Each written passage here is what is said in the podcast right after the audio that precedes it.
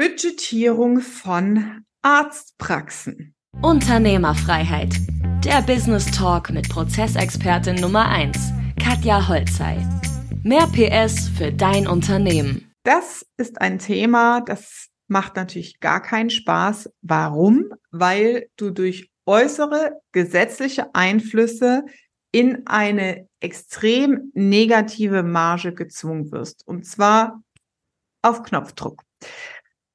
Im Grunde ist es logisch gewesen nach den Jahren der Corona-Welle, wo das Gesundheitssystem natürlich massiv in Mitleidenschaft gezogen wurde, folgt natürlich jetzt die Kassenaufbesserung, also Maßnahmen, die, wo sich der Gesetzgeber überlegt, wie können wir diesen Missstand in den Krankenkassen optimieren. Und ähm, das führt letztendlich zu Gesetzesänderungen, in diesem Fall das Finanzstabilisierungsgesetz, das in diesem Frühjahr veröffentlicht wurde und maßgeblich zunächst jetzt erstmal die Zahnarztpraxen getroffen hat. Was heißt das? Der Gesetzgeber hat eine Feststellung gemacht und legt fest, wie viel Budget für welche Behandlungsform ausgegeben wird, äh, beziehungsweise was die Kasse zahlt. Und wenn du als Arzt, Schrägstrich in diesem Fallbeispiel Zahnarzt, in deinem Persönlichkeitsprofil sehr viele Helferanteile hast, dann bedeutet das für dich am Ende tatsächlich das aus. Warum? Weil viele Zahnärzte und Ärzte dann halt Leistungen erbringen, die nicht abrechenbar sind. Also die, es wird quasi eine Grenze reingezogen und jeder Patient, der darüber hinaus kommt für eine Behandlung, ist quasi Kosten, Personalkosten, Arztkosten, Behandlungskosten, Materialkosten, die nicht mehr von der Kasse getragen werden. Das heißt, Marketing zum Beispiel, um mehr Patienten zu bekommen, führt in diesen Praxen, die budgetiert sind und werden, in dem Fall, wie gesagt, jetzt zunächst erstmal Zahnarztpraxen, dazu, dass du automatisch Minus kreierst in deiner Marge, ja, beziehungsweise halt auch am Ende in deine betriebswirtschaftliche Wirtschaftlichkeit grundsätzlich deiner Praxis, ja, weil jeder zusätzliche Kunde, Patient in dem Fall, nicht abgerechnet werden kann.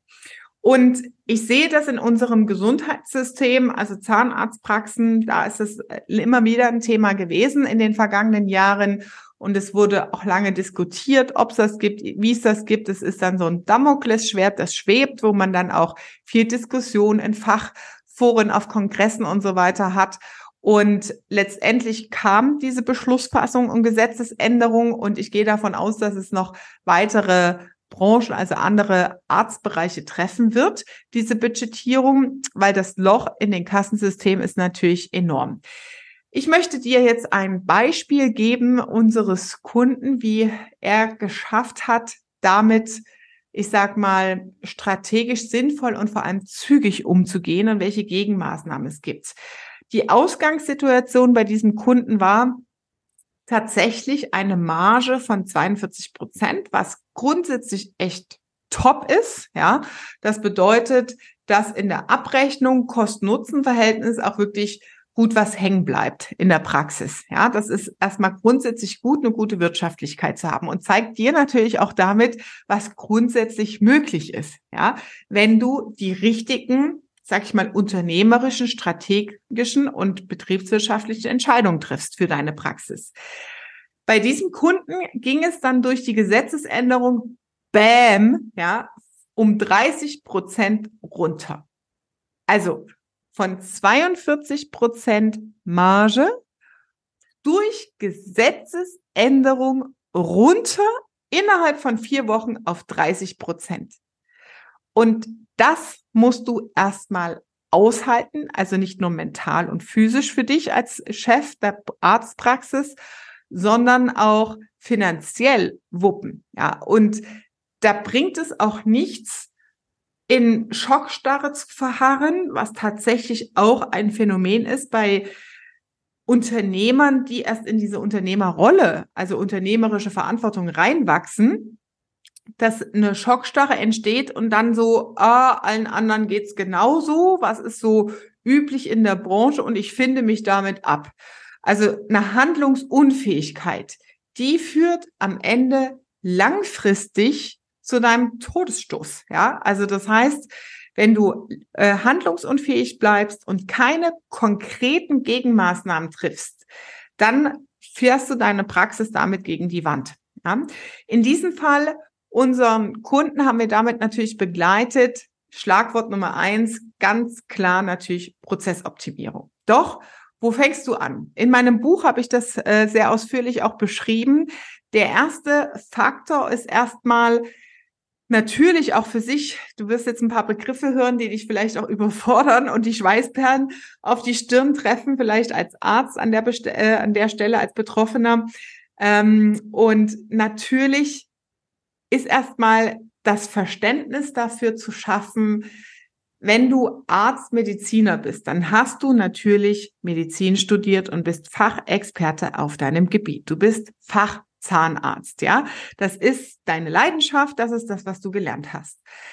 Üblicherweise lernt man halt auf dieser akademischen, beruflichen, medizinischen Ausbildung keine Form von, wie führe ich eine Arztpraxis, ja? Wie definiere ich über Prozesse, ganze IT-Juristenthema, was Personalführung und so weiter angeht das lernt man nicht. Da kommt man dann so rein, da wächst man dann so rein. Aber die gute Nachricht ist, es ist nie zu spät, den Hebel zu drehen. Ja, wie in diesem Kundenbeispiel, von dem ich dir gerade erzähle. Auch da, die Praxis existiert bereits seit 20 Jahren und jetzt diese Unternehmensführung in dem Schiff zu sehen und auch zu sehen, okay, geil, wie sich das verändert, ja, äh, raus wirklich aus diesem Leid, aus der, der Handlungsunfähigkeit rein in den Driver Seat, ja, zu sagen, okay, ich weiß jetzt, okay, wann wende ich was an und äh, ich trainiere das jetzt Schritt für Schritt, Learning by Doing in der praktischen Anwendung, ja, also wirklich auch die richtigen Stellhebel betriebswirtschaftlich zu finden in so einer Praxisführung, das ist mega geil, ja. Ähm, an der Stelle hat der Kunde es geschafft, von runtergefallenen 13 Prozent Marge innerhalb von zwei Monaten zurück auf 25 zu kommen. Und jetzt gilt es natürlich weiter in den nächsten Prozessschritten wieder zurück auf die Zielmarge von 40 Prozent, also 42 waren sehr konkret wieder zu kommen. Aber das ist genau der Hebel, ja, wenn du zügig weißt, das sind meine Handlungsmethodiken und Mechanismen die wie und wo auch wirtschaftlich auf die Führung meiner Praxis einwirken, dann kommst du wirklich auch wieder in das Selbstbewusstsein rein und in den ja, Fahrersitz deines Lebens wirklich auch als Unternehmer wirklich die richtigen Entscheidungen treffen zu können. Kurzer Boxenstopp. Wenn dir gefällt, was du hörst, dann abonniere den Podcast und teile ihn mit deinem Business-Netzwerk. Vielen Dank und schon geht's weiter. Ja, also zurück zum Fahrplan. Was haben wir gemacht? Zunächst brauchst du natürlich erstmal eine Auswertung deiner Leistungen, ja, wo du sagst, okay, welche Leistungen verrechnen sich wie und wie viel, also es ist eine Verhältnismäßigkeit, die man dann immer anschauen muss, wie viel Arten, also welche Arten der Behandlungen, also Frequenz und Volumen gibt es und in welchen hast du halt wirklich äh, Marge drin. Das, was dann natürlich auch wieder relevant ist, ist quasi ein Upsell-Prozess zwischen den Behandlungsmechanismen, wie du das auch aktiv steuerst auf Marge hin im Beratungsgespräch, im Kunden-Patientengespräch an der Stelle. Und dann im zweiten Schritt, also das ist einmal der Hebel Produktportfolio, also da eine Bereinigung festzulegen und auch zu sagen, bestimmte Behandlungen oder Zielgruppen nutzt du und wendest du einfach nicht mehr an. Ja, also wird gestrichen und bereinigt. Und im zweiten Schritt natürlich dann zu sagen, in der Prozessoptimierung, worauf lege ich den Fokus? Ja, und in der Prozessoptimierung, gerade in Arztpraxen, ist es extrem wichtig, dass du ähm, dass die, die Personaleinsatz, die Personalressourcen sinnvoll einsetzt an den richtigen neuralgischen Punkten in deinen Cashflow-Prozess, ja. Und da hatte ich schon mal in einem Interview mit einem anderen Kunden ähm, eine Aufnahme gemacht, dass äh, in den ja, ersten Prozessschritten Patient betritt die Praxis und so weiter, ähm, dass da sehr viel Digitalisierungspotenzial natürlich besteht. Das heißt, in den Personalkosten und gerade also in den Praxen, auch in Zahnarztpraxen herrscht natürlich massiver massives Gerangel im Recruiting um die Personalstrukturen überhaupt und Personalbesetzung. Und ähm, da auch daran zu arbeiten, Teilprozesse zu digitalisieren und damit die Kompetenz, also die wenigen Personalressourcen, die du hast, hinten bei dir in der Assistenz im ähm, Zimmer zu haben, ja, im Arztzimmer parat zu haben und nicht vorne am Empfang. Das sind quasi Unterstützungsprozesse. Ja, sie sind auch relevant für den Cashflow-Prozess, weil der Patient ja dadurch geführt wird.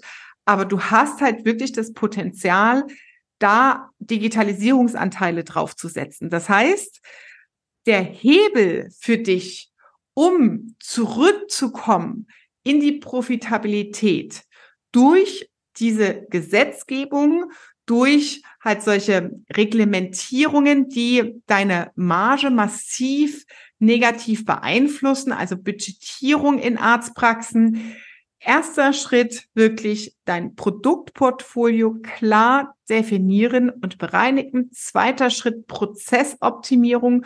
Fokus natürlich hier auch auf den Cashflow-Prozess. Das heißt, wie bewegt sich der Patient durch deine Praxis? Wie schnell erfolgt dann auch am Ende der Abrechnungsprozess? Da erlebe ich auch immer wieder in Arztpraxen, dass halt wirklich vorne gut reingearbeitet wird in den Cashflow-Prozess, aber hinten raus wo es dann um die Abrechnung mit den Krankenkassen und dann gibt es da bestimmte Schlüssel, die dann vergeben werden müssen. Und der Abrechnungsprozess ist halt nicht einfach eine Rechnung stellen, ja, der ist ein sehr komplex, was halt analysiert und beobachtet wurde und so weiter. Das bedeutet auch oftmals Rückkopplungsschleifen in Form von Rückfragen und Unklarheiten. Im schlimmsten Fall bleibt es sogar wie in unserem Praxisbeispiel beim Arzt selber hängen. Da war es tatsächlich in der Ursprungssituation auch so, dass der Arzt selber am Wochenende die Abrechnungen gemacht hat und das ist natürlich alles andere als ein Traumjob, was du dir vorgestellt hast, als du dein Medizinstudium gestartet bist. Also das äh, sind wir in dem Fall auch losgeworden, indem wir halt wirklich den Abrechnungsprozess systematisiert haben.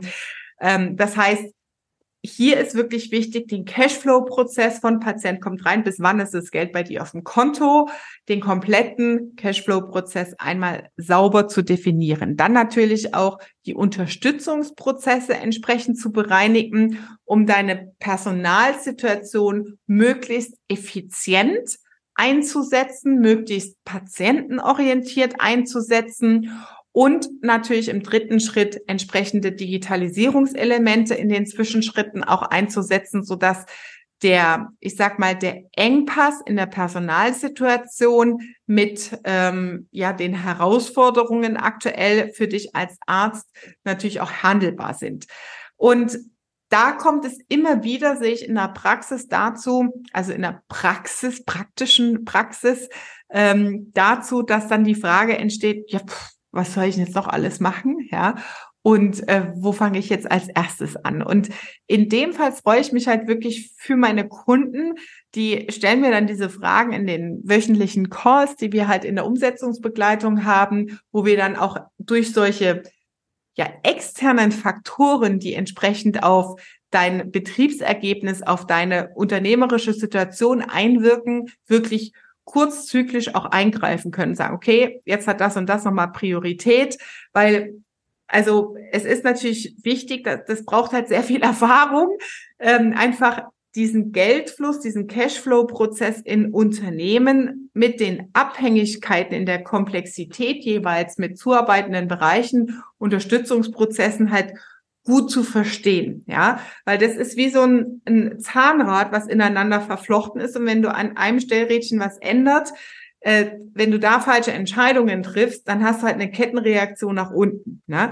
Und da ist wirklich immer wichtig auch, äh, wenn da Unsicherheiten entstehen und das ist total normal in dem medizinischen Bereich, weil du eben Arzt gelernt hast. Du hast halt promoviert, vielleicht einen Doktortitel sogar noch gemacht oder deine Facharztausbildung ist das total normal, dass das Wissen nicht da ist. Ja, und deswegen kann ich dich wirklich nur animieren, Attacke, Attacke machen, ja, und nicht aufzugeben, sondern wirklich dich äh, für das zu verkämpfen, für was du angetreten bist, ja, für deine Leidenschaft, auch in der Arztpraxis, ähm, da wirklich deine unternehmerische Freiheit zu erleben und natürlich auch davon leben zu können am Ende, also eine gewisse Profitabilität auch wirklich in deine Praxisentscheidungen einwirken zu lassen. Ja, wenn du da sagst, okay, ich bin da ein unbeschriebenes Blatt, da muss ich erstmal komplett neu drüber nachdenken und ähm, ja, mich sortieren.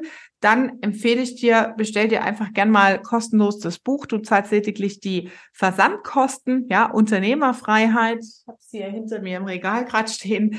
Ähm, und da sind wirklich genau diese Abfolge, diese Prozessschritte erläutert, ja, an konkreten Fallbeispielen. Und ja, da kannst du dich natürlich auch kostenlos für eine Ist-Analyse eintragen, wenn du sagst, hey, bei mir sieht es jetzt so und so aus. Aber warte nicht zu lang. Warum?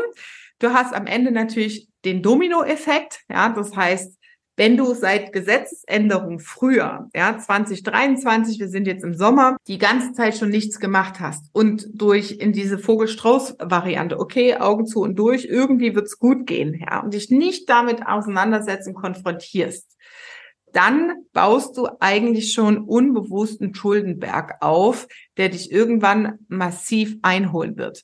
Und was dann vergessen wird, ist, dass auch das Zeit braucht, ja, wenn du Prozessoptimierung angehst, in die unternehmerische Handlungsfähigkeit reingehst, das braucht Zeit in der Wirkung. Ja, also auch wenn du durch Prozessoptimierung eine Beschleunigung deines Abrechnungsprozesses hast, dann braucht es halt auch trotzdem hier und da nochmal einen Tag, bis eine Bank, eine Kasse irgendwas überwiesen hat von A nach B. Das geht nicht von heute auf morgen. Ja, also hab das wirklich im Bewusstsein, insbesondere dann, wenn du deine Mannschaft mitnehmen willst auf diesen Change-Prozess, also deine Mitarbeiter halt wirklich mit integrierst und da auch Sachen delegierst, ja, Standards zu definieren, Strukturen zu schaffen, ähm, hast du natürlich eine höhere Dynamik und eine Geschwindigkeit, aber auch die Kommunikation mit den Mitarbeitern braucht Zeit. Ja, also das ist wirklich extrem wichtig. Ich kann mich da nur dafür einsetzen, dass du als Arzt und Mediziner ähm, dein Medizinstudium damals angetreten bist, weil du eine gewisse Leidenschaft und ja Motivation in diesem Thema hattest, Menschen zu helfen, halt dich vielleicht auch, ja, Chirurgen sind ja wirklich fast Handwerker, was da alles so an in den Operationssälen ähm, ja an Werkzeug zur Verfügung steht das ist ja wirklich, also viele meiner Kunden sagen dann, eigentlich will ich nur noch operieren und alles andere interessiert mich nicht, ja. Ähm, und da wirklich wieder hinzukommen in deinen Drive, in deine Motivation, für was du angetreten bist. Also ein Medizinstudium, bitte, das sind meistens fünf Jahre oder mehr mit Praxiseinsatz und Erfahrung sammeln, dann bis du wirklich richtig praktizieren kannst, ja. Wirf das doch nicht weg durch solche Gesetzesänderung und setz dich dafür ein, wirklich ja eine gute Praxisleitung zu werden, ja, die auch profitabel ist, so dass deine Familie, dass du auch was davon hast, ja, weil was ist es wert, wirklich da der Fachexperte zu sein und am Ende alles so gegen die Wand zu fahren und runter zu wirtschaften, weil du sagst, ja, ich weiß ja gar nicht, wo ich anfangen soll und ich ergebe mich jetzt einfach, ja. Ähm, und das ist doch keine Option. Also, setz dich ein, mach dich stark, verkämpf dich für deinen Traum, ja, als Mediziner in deiner Praxis. Attacke, Abkürzung ist die Ist-Analyse und äh, wenn du dich wirklich erstmal damit auseinandersetzen willst, bestell dir gerne das Buch Unternehmerfreiheit. Da ist die Abfolge, Prozessoptimierung, Produktportfolio und Digitalisierung wirklich einfach erklärt, dass du dich mal mit diesen Themen annähern kannst. Und ja, ich freue mich natürlich auf dein Feedback hier unter diesem Video oder auch deine Fragen dazu. Ja, wenn du sagst so, hey Katja, ganz konkret, ich habe das und das schon probiert, aber es hat nicht funktioniert, dann lass gerne in den Kommentaren oder per E-Mail an hallo at katjaholzer.com deine Fragen da. Dann gehe ich da auch gerne nochmal weiterführend drauf ein. Das war Unternehmerfreiheit der Business Talk mit Prozessexpertin Nummer 1, Katja Holzhey. Du willst keine Folge mehr verpassen, um dein Unternehmen mit PS auf die Straße zu bringen? Dann abonniere jetzt den Podcast und folge Katja auf Instagram.